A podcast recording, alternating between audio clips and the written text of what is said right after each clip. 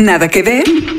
Documentales, cine de autor, series de todos lados del mundo y una que otra película dominguera. Aquí, Mariana Linares Cruz, Trino Camacho y Luis Pablo Boregard hablan de Netflix, recomiendan lo que vale la pena y te ayudan a solucionar el eterno dilema de no tener nada que ver. I'm going to tell you a story. Everything happens for a reason. Goddamn right.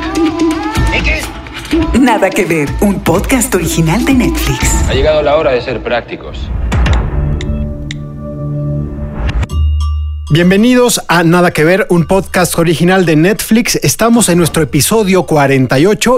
Les saluda como cada semana Luis Pablo Borregar y eh, pues estoy como siempre en esta cita semanal con Mariana Linares. ¿Cómo estás Mariana? Hola Luis Pablo, muy bien, muy bien. ¿Y tú? Y con Trino Camacho. Yo estoy muy bien. Y ahora te puedo decir por qué. A ver, ¿por qué? Eh, es- Me interesa. Siento, siento que hace mucho, siento que hace Que no mucho. nos ves. No, eso, eso, eso, sí, eso sí me da alegría. pero, pero hablando de ver, siento que hace mucho no teníamos un episodio con dos películas.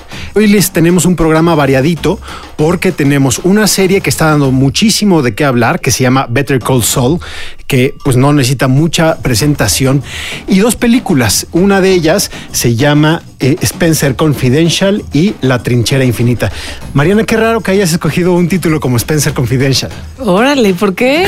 Un poco de humor, mucha, mucha, mucha, toda la testosterona posible Sí. eh, a cuadro. Violencia. Mucha acción, mucha acción. Un guapazo, guapísimo. ¿Te, te hace guapo Marky Disfruté, Mark? y disfruté esta película de Spencer Confidential, es dominguera, palomera.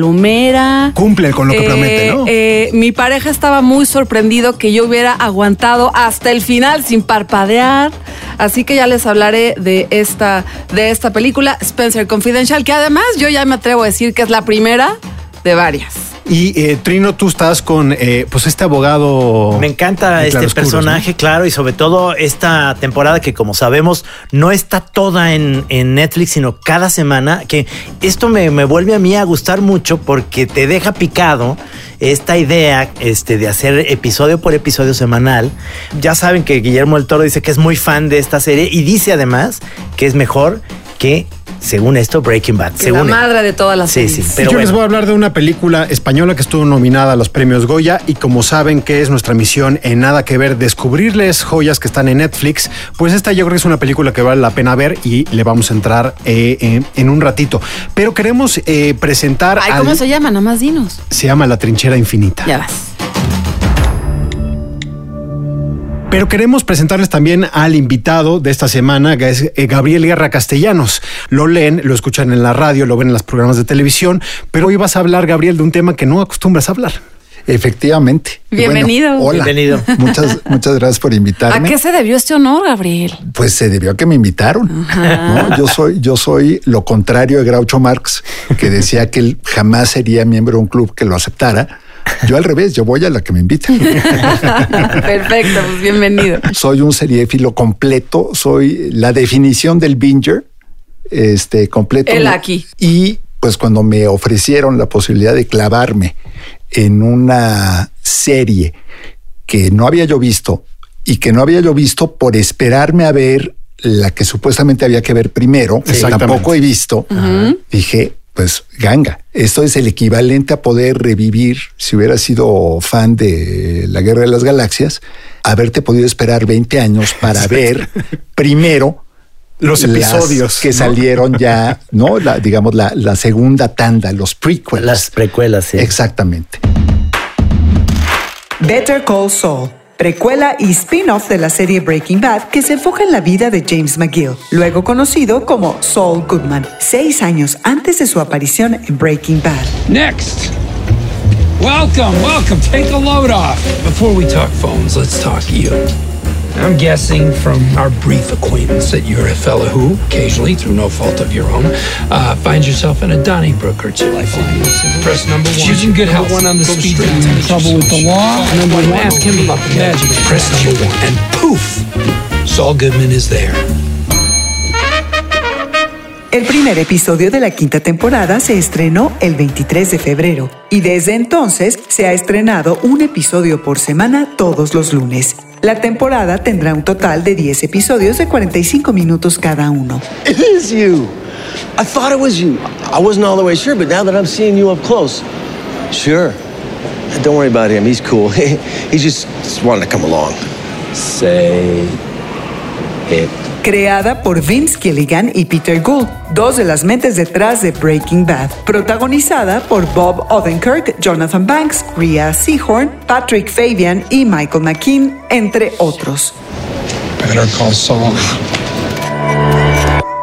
Me encanta tener a un espectador que por primera vez, así con ojitos recientes, ve Better Call Sí, Saul. ¿eh? Porque, bueno, también le vamos, le vamos a mandar. Porque hemos tenido unos obsesivos aquí. No, vamos a mandarle un saludo, ¿no? A nuestro amigo Juan Pablo Espinosa de los Monteros, que nos, no sabes, nos buscaba en Twitter y nos decía, hay que juntarnos a hablar. Juan Pablo vino en el episodio que hicimos del camino, porque es un loco de el universo Breaking Bad. La ha visto más de 15 veces. Exactamente. Completa, la imagínate, serie. imagínate. Wow. ¿Y hasta, hasta dónde llegaste, Gabriel? Estoy a la mitad de la tercera temporada. Y a ver, para la gente que no ha visto y no sabe qué es Better Call Saul, ¿cómo la explicarías? Me parece un poco cine negro, ¿no? Me parece mucho esta, este concepto primero del, que, que esto fue lo primero que me cautivó, del impostor. O sea, el personaje que se hace pasar por alguien que no es y que tienes en la literatura montones de antecedentes, pero a mí me remontó a una novelita corta de Thomas Mann, fantástica, que se llama Las Confesiones de Félix Krull, que poca gente ha leído, pero que es maravillosa, que es justo la historia de un impostor y cómo va armando su vida y su entorno. Entonces, podríamos decir que Better Call Saul es la historia de un hombre que se logra meter a un mundo en el que evidentemente no pertenece y no tiene por qué estar, se logra volver parte de, aunque nunca del todo aceptado, y genera a partir de ahí una serie de interacciones que solo un impostor podría lograr, porque solo alguien que no encaja del todo en el mundo que sea, el mundo corporativo, el mundo de los abogados, como es, es el caso de esta serie, o el mundo de la política, o de lo-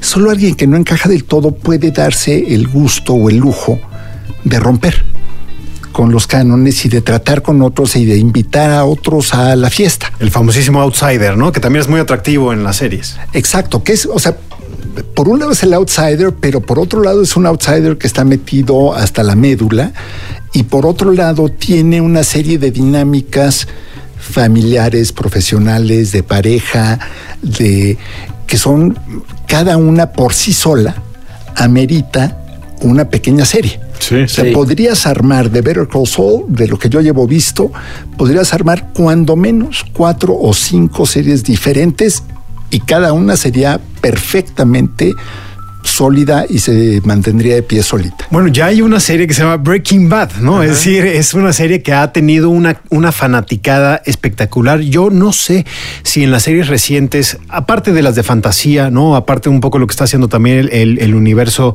de, de Star, de Star Wars ahora con el Mandalorian, que está un poco despegando, pero lo que hizo Breaking Bad no es, no es sencillo, ¿no? Es un poco lo que hablamos aquí en el episodio del camino.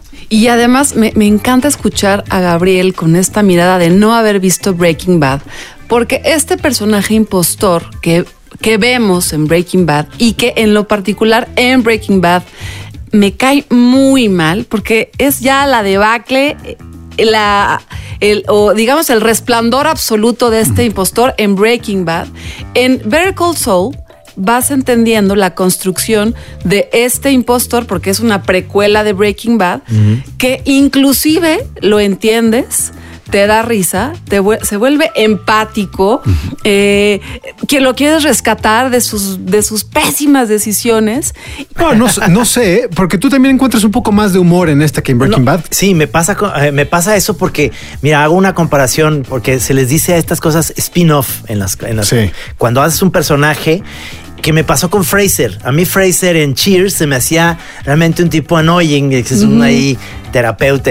Cuando hacen Fraser me encanta porque le dan ese brillo precisamente a un personaje que era el, el niño aplicado que estaba diciendo las cosas ahí en Cheers y luego pues hacen a un terapeuta por radio y demás. Así me pasa con este personaje que lo vas queriendo más porque sabes que hace trampas para todo. Pero lo dices perfecto, le dan la luz. Ahora en Better Call Saul le da la luz. Exactamente. Sí, sí, sí, sí, exactamente. Y esta es una serie de Abel y Caín, ¿no? Porque es decir, lo- Sí. lo- la parte que tú has visto, esta relación que tiene Jimmy McGill, ¿no? Que después con eh, ya en la, en la cuarta temporada se convierte en Saul Goodman, que es Jimmy McGill con su hermano Chuck, que es este eh, pues abogado brillante, pero que está un poco loco porque tiene esta enfermedad donde él siente que tiene alergia a la luz y a la electricidad. Que luego también es el impostor, ¿eh? Claro, eh, exactamente. Es Eso el padre del engaño ahí, el Tienes que, mayor. ojo, aquí lamentablemente ya viniste a la metralla, pero aguas, porque el final, el final de la tercera temporada es de las mejores cosas que tiene Better Call Saul.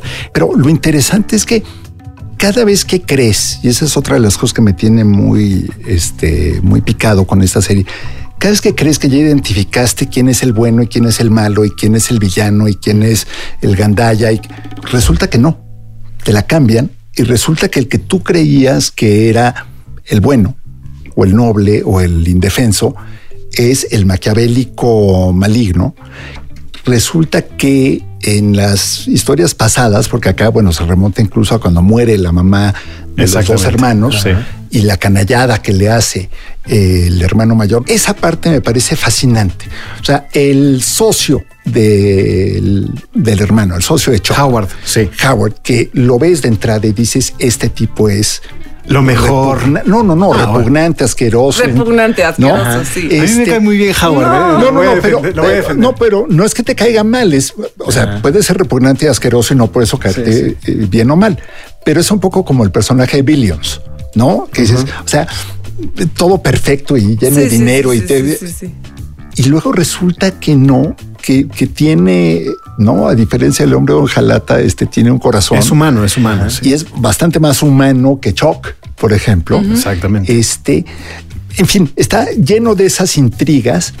Y luego otra cosa que me ha llamado mucho la atención es de las pocas series que he visto en mucho tiempo, que por lo menos hasta donde voy, prácticamente no tiene ningún contenido ni tensión erótica sexual.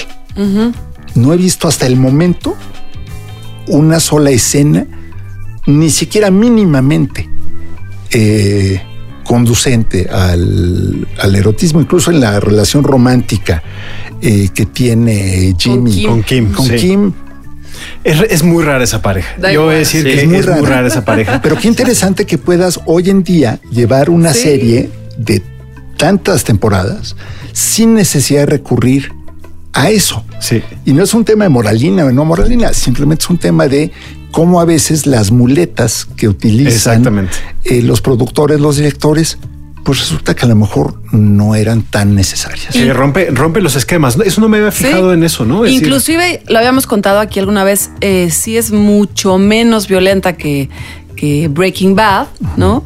Y sí utiliza el humor y los atajos eh, de la inteligencia del protagonista para contar la historia. Y ahora esto que dices, pues sí, también lo desmarca de Breaking Bad. Nada más cerraría con eh, una cosa que es también para mí fascinante de poder ver primero el prequel, Sí. que es el tema del contexto. O sea, yo me la paso y luego me va bastante mal en algunos foros, sobre todo en redes sociales, tratando de darle contexto a las cosas. Porque yo estoy convencido de que no te puedes explicar nada si no tienes los antecedentes y el contexto debido. Entonces, Totalmente. doblemente interesante y fascinante y gracias Luis Pablo por la invitación a meterme a ver esto al revés de como lo ha visto la mayoría de la gente, pero en el fondo como lo debería ver Claro, todo el mundo. exactamente, que es, es un poco y, y muy interesante que hayas acudido con esta visión, digamos, un poco prístina. En, también en el periodismo el, el- el contexto siempre es muy interesante. ¿Y qué hubiera pasado si cuando vemos a el Saul Goodman, que es ese pillo que le da tanto asco a Mariana en Breaking Bad, entendemos su circunstancia Claro, familiar. ¿no? Sí, sí, sí. Eh, entendemos también la circunstancia que tuvo en su ciudad, en Albuquerque. Otra cosa hubiera cantado y, y- y será muy interesante que veas Breaking Bad con esos ojos. Pues bueno, ya en, yo creo que en unas dos semanas ya habré visto tanto Better Call Saul como Breaking Bad completos al ritmo que voy. Sí, sí, sí, yo sí creo. Me vuelven a invitar. Gabriel, pues muchísimas gracias. Mucho gusto. ¿Dónde te leemos? Me leen en el Universal todos los miércoles. Me leen en Twitter, Gabriel Guerra C.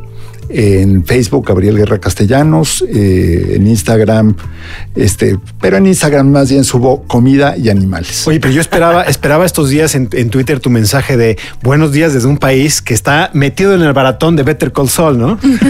Pero fíjate que ahí sí me desvié con el tema del 8 y el 9 de marzo. Y la verdad es que me clavé también en eso.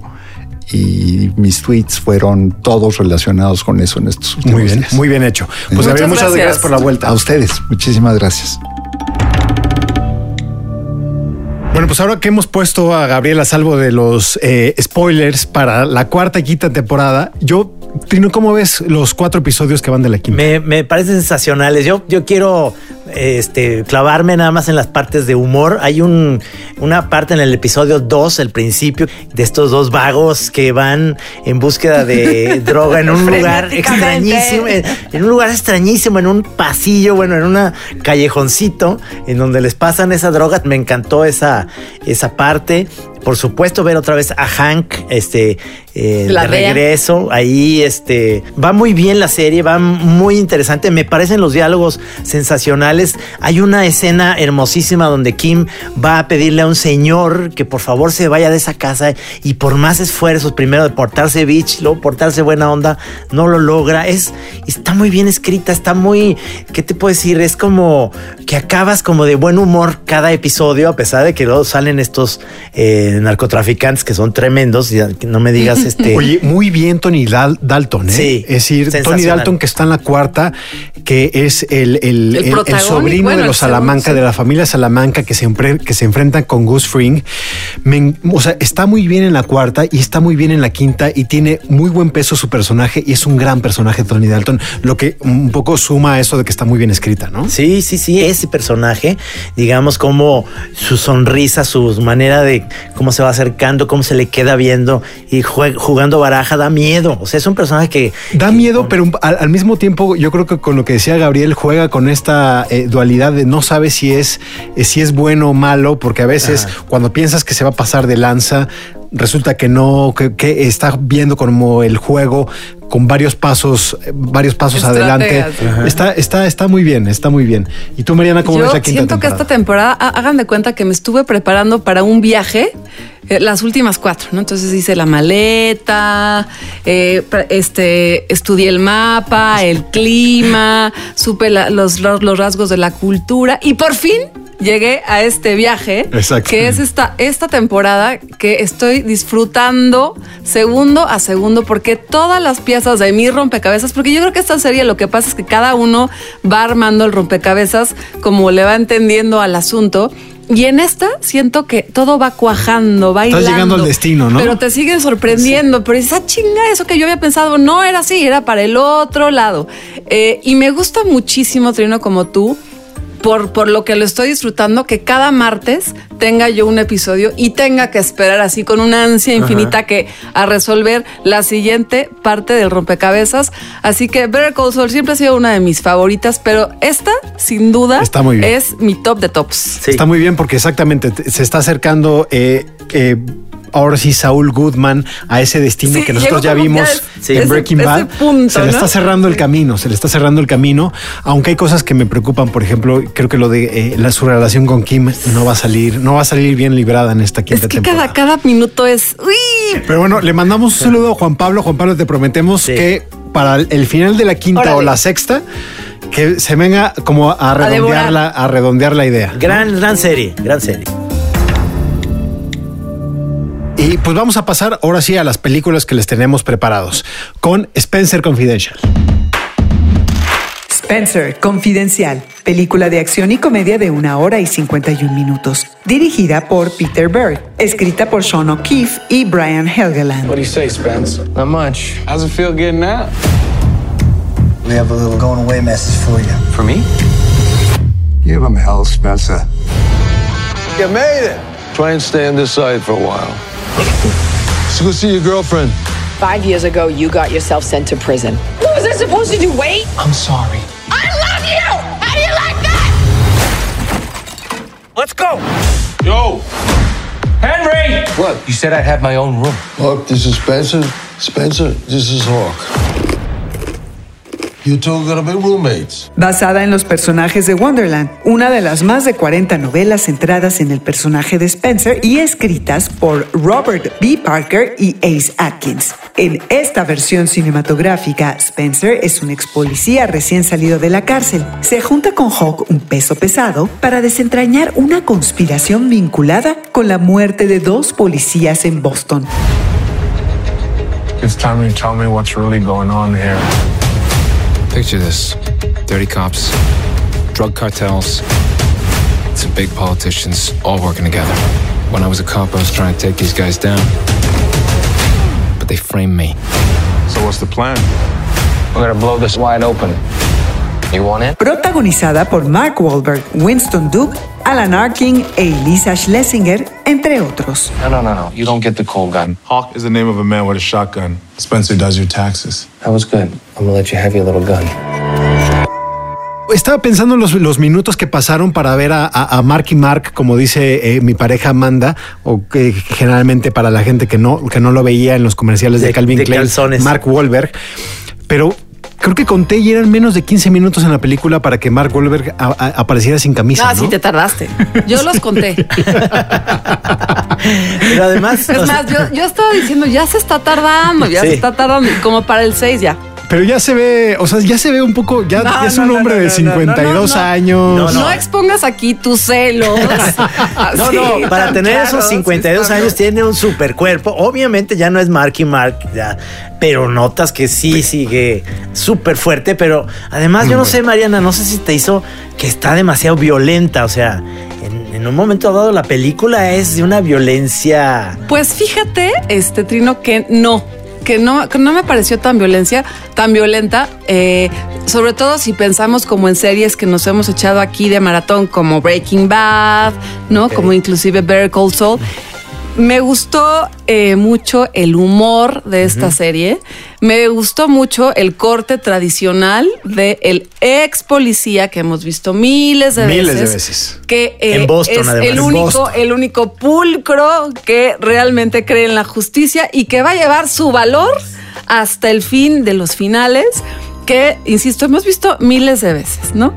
Pero con este protagonista, pero con Boston, pero en el 2020, en, en un asunto de mucha burla, lo cual también este, le, le suma, le suma disfrutar esta película. A mí hay un personaje que me hace sensacional que es volver a ver a Alan Arkin, el que sale Sí, de, eh, de Cominsky Method, que se me hace sensacional. Ese actor ha envejecido de una manera eh, brillante porque su personaje es un personaje que le da este, esta parte del, del humor y de la, de, de la experiencia y demás a, este, a esta, eh, digamos, trama que es pues de justicia. Esa es la, hemos visto miles de veces desde las películas de Charles Bronson, desde las películas de Bruce Willis, ahora es... Pero Mark la fórmula funciona, ¿eh? Sí. La ¿Y sabes fórmula por qué es- funciona? Porque hay un, la tercera pata de, la, del, de este tripié, que es el actor Winston Duke, que es actor, un actor originario de. Trinidad y Tobago, que, que la hace del colega de nuestro protagonista, de Mark Wahlberg,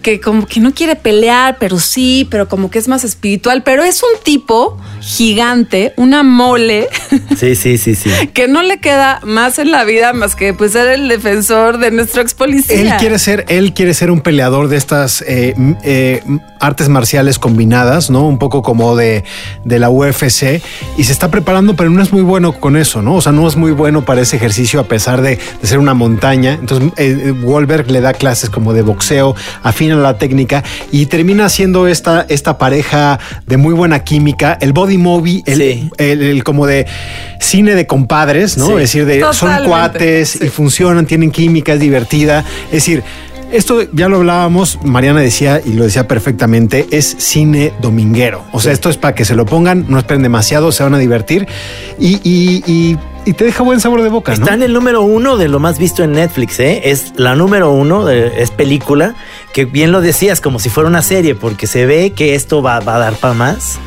Y este, y la novia, me parece sensacional. Es un personaje que es pues una deschavetada que, que en un momento dado dices, le tengo más miedo a, e- ella por lo que le llega a hacer. Y este, que es, que es como esa, está muy bien equilibrada, es una película dominguera total, pero te la pasas de principio a fin muy bien. Mi pareja estaba realmente, eh, eh, pues, porque yo estaba viendo esta película, le pareció muy sorpresivo y yo le dije, a mí en el fondo me encantaría dedicarme a lo que hace este policía, que es descubrir, porque Sí. en el fondo esa es la Ex historia. policía. Ex policía, es descubrir un misterio. y es claro. esta película de pistas y misterio en donde el protagonista tiene que, que ir escarbando en el club con su, me encanta, con su libreta y con su lápiz. Ni Pero siquiera además, en conoce las que clases existe de en la otra cosa. nube. No, en las clases de otra cosa donde es, es, es muy gracioso, Mark. Wahlberg, porque él no puede salir de serio en las películas. Es Sí, decir, sí. estaba pensando yo eh, si esta Spencer Confidential, que además es de un escritor de novelas de misterio que tiene como eh, mucho éxito en Estados Unidos y tiene, por eso decía Mariana que tendrá, pues seguramente, eh, pues varias, varias partes o varias películas, secuelas. Es un detective del siglo XXI, pero tiene algo, algo añejo, un poco Sí, sí, por la temática. Y a mí sí me llevó a pensar en las películas de Mark Wahlberg en Boston. Sí. Si esta estaría en mi top five. No sé, ¿eh? porque está de, de Departed, de Scorsese, que es extraordinaria. buenísima. También tiene que ver con corrupción. Ted también es eh, Ajá. con Mark Wahlberg en eh, Boston, Sí, ¿no? Y, y- y está Spencer Confidential y tiene, tiene varias. También tiene una sobre él es un policía en el, en el, en el maratón de Boston, ¿se Ajá. acuerdan? Sí, claro. Pero aquí tiene todo, es decir, tiene una buena dirección de Peter Berg. Es la primera vez que yo veo una película original de Netflix que yo siempre estaba pensando que esta debería ser primero en cine, porque tiene todos los elementos para hacer una película de... de, de Qué de comentario tan polémico, Trino Sí, Camacho. bueno, perdóname, pero es de esas películas que se estrenan en junio y son el... Sí, Big claro, Box, por supuesto, ¿no? sí, sí. Claro, ahora ya está cambiando el mundo y ahora Netflix tiene esa capacidad. Sí, y seguramente en tres meses ya tendremos la dos, ¿eh? Sí, seguro, claro. seguro, ya están ahí.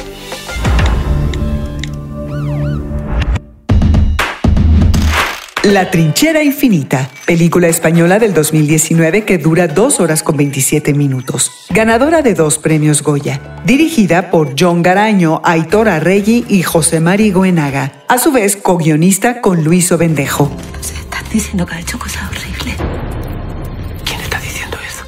No le ha hecho daño nunca a nadie como para estar en ninguna lista. Tú nos conoces. Tú podrías decir que, que ha sido una equivocación. La equivocación la cometió él cuando se puso a quemar lo que no debía, ¿no? Un drama basado en hechos reales que narra la historia de Higinio, quien para salvar su vida durante la Guerra Civil Española y por temer a las represalias, se mantiene oculto por más de 30 años con la ayuda de su esposa Rosa. Prométeme que no vas a salir si yo no estoy aquí. Te lo juro. Yo lo que estoy es harto. Porque si tengo que protegerlo a usted, lo mínimo que me merezco es saber quién es y qué es lo que ha hecho. No estás ni como hombre, ni como padre, ni como marido, ni como nada. Yo sola. Lleváis toda la vida metiéndome miedo y yo no puedo más. Eres muy valiente, genio. Hasta para no haberte quitado la vida, has sido valiente. Musicalizada por Pascal Gañé y fotografiada por Javier Aguirre Erauso. Protagonizada por Antonio de la Torre, Belén Cuesta, Vicente Vergara, José Manuel Poga, Emilio Palacios y José María del Castillo, entre otros. Fue idea tuya que me metiera ahí. ¿Te pareció difícil la trinchera infinita? ¿Sabes qué? Eh, comencé... come- Difícil le sin puse play. La verdad. Bueno, o sea, el sí. español de Andalucía, porque esa es una la película que subtítulos. Sucede también, en el, en el al, al sur de España, en una época en donde está pues el algidez de la guerra civil. Cuesta. sí, cuesta. Sigue hablando así todo el. Este, este programa de nada que ver va a llegar hasta Andalucía, donde van a decir, miren cómo nos imitan en México. Lo hago fatal, pero sí necesité No, eh, subtítulos ¿eh? para ir O sea, llevando ah, la trama. eh, y, y- y recuerdo la crítica que salió del principal crítico cinematográfico del periódico El País en España, y los primeros párrafos se dedicaban a eso. Decía que le costó incluso a él trabajo entender. eh, Boyero, estás hablando de Boyero. de Carlos Boyero, Sí. efectivamente de Carlos Boyero, entender sobre todo por cómo está hablado. Es decir, la película habla de un topo, es decir, alguien que vivió 33 años entre las paredes. Entonces todos los diálogos eran en un cuchicheo con su esposa. Entonces retratar eso técnicamente, es decir, recogerlo bien, además en un acento andaluz cerrado, obviamente cuesta mucho la atención. Si ustedes le ponen play a la trinchera infinita, véanla con subtítulos, porque vale la pena. Pero, decir, pero también esa es su, su mayor virtud, que es eh, las actuaciones de Antonio de la Torre y Belén Cuesta, que es, bueno, que son este matrimonio que está encerrado durante 30 años y que justamente como lo dices Luis Pablo, pues están en este, este sigiloso mundo todo el tiempo durante dos horas y media. Primero es el punto de vista de él, que a mí me parece eso muy, muy, un, un ejercicio muy cinematográfico, como toda esta primera parte, desde el punto de vista de él, desde la batalla, desde cómo llegan ahí, desde el conflicto y después todo se va a lo subterráneo y viene el punto de vista femenino que cambia también un poco la manera en cómo Es que se es, narra. es muy interesante, es decir, si ustedes están viendo esta película y piensan, a Trino se le hizo larga dos horas y media, y le digo, Trino, si, si este güey estuvo encerrado 30 años. 33 años, cabrón. Qué poco esfuerzo, Trino. se me hizo, se me hizo un poco larga, como- es, es linda, es larga. se me hizo un poco claustrofóbica. Y te quejas, cabrón. Sí. Es que después de ver a Mal Gorbe, no entro con esto, digo, a ver, ¿dónde, está- dónde están los golpes? Pero tener- es un, es, Sí, es un sí. episodio muy equilibrado, ¿no? Tenemos totalmente. upper y downer, ¿no? Sí. Entonces, pero no, esta película, es decir, eh, obviamente relata una historia.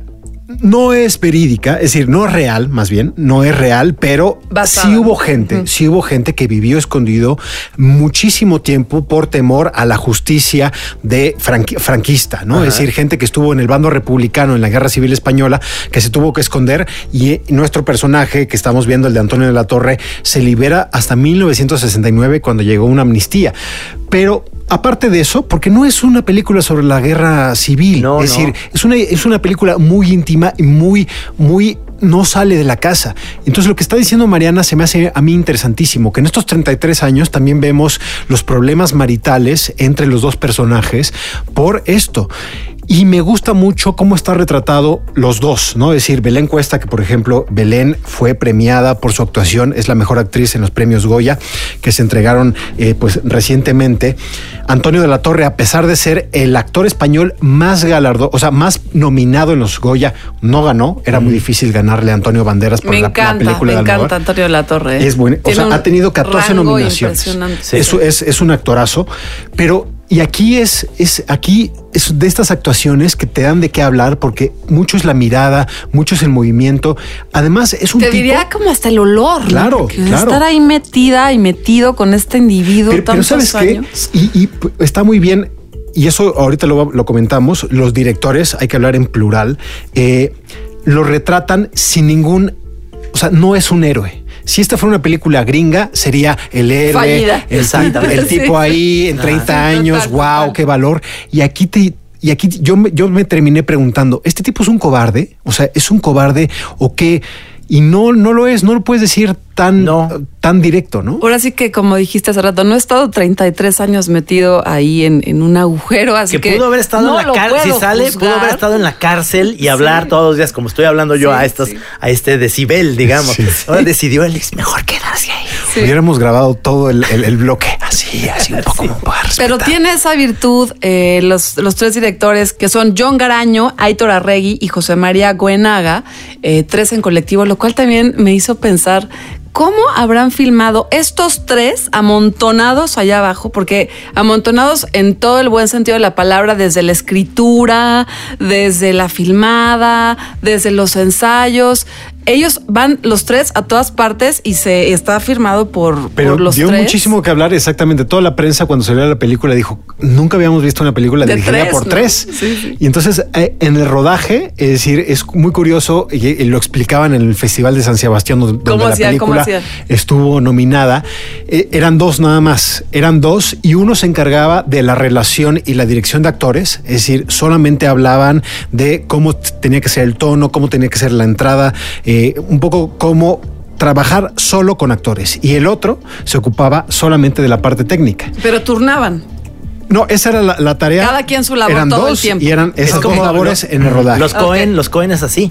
Un hermano se encarga de los actores y de los diálogos y el otro hermano de la- Exactamente. de film. Y luego los tres están en la preproducción y en la postproducción de la película. Y entonces eso ya le da el- los tres, porque realmente es ya un trabajo colectivo. El cine es un trabajo colectivo. Claro, o este, como este podcast también, ¿no? ¿Qué somos? Ah, ¿Qué ¿Tres? somos? Que somos tres, ¿no? A veces Trino se encarga de los estrenos, yo me encargo de las cosas densas, y Luis Pablo, pues lo que le gusta escoger, y así. Y a veces que el azar se encargue.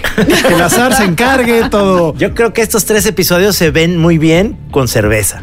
Así como ves el que te decía, no es, no es con vino tinto. Estos tres episodios se ven muy bien con una cerveza fría. Pero pues ahí están las recomendaciones de esta semana. Eh, pues estamos en las redes sociales. ¿Tu cuenta, Trino? Es Trino Monero en todo, en Twitter, en Facebook, en Instagram. Mariana. Arroba Emelinares Cruz en Twitter y en Instagram. Y yo los leo en arroba Luis Pablo B en Twitter. Y aquí estamos semana a semana. Nos escuchamos el próximo jueves. Hasta luego.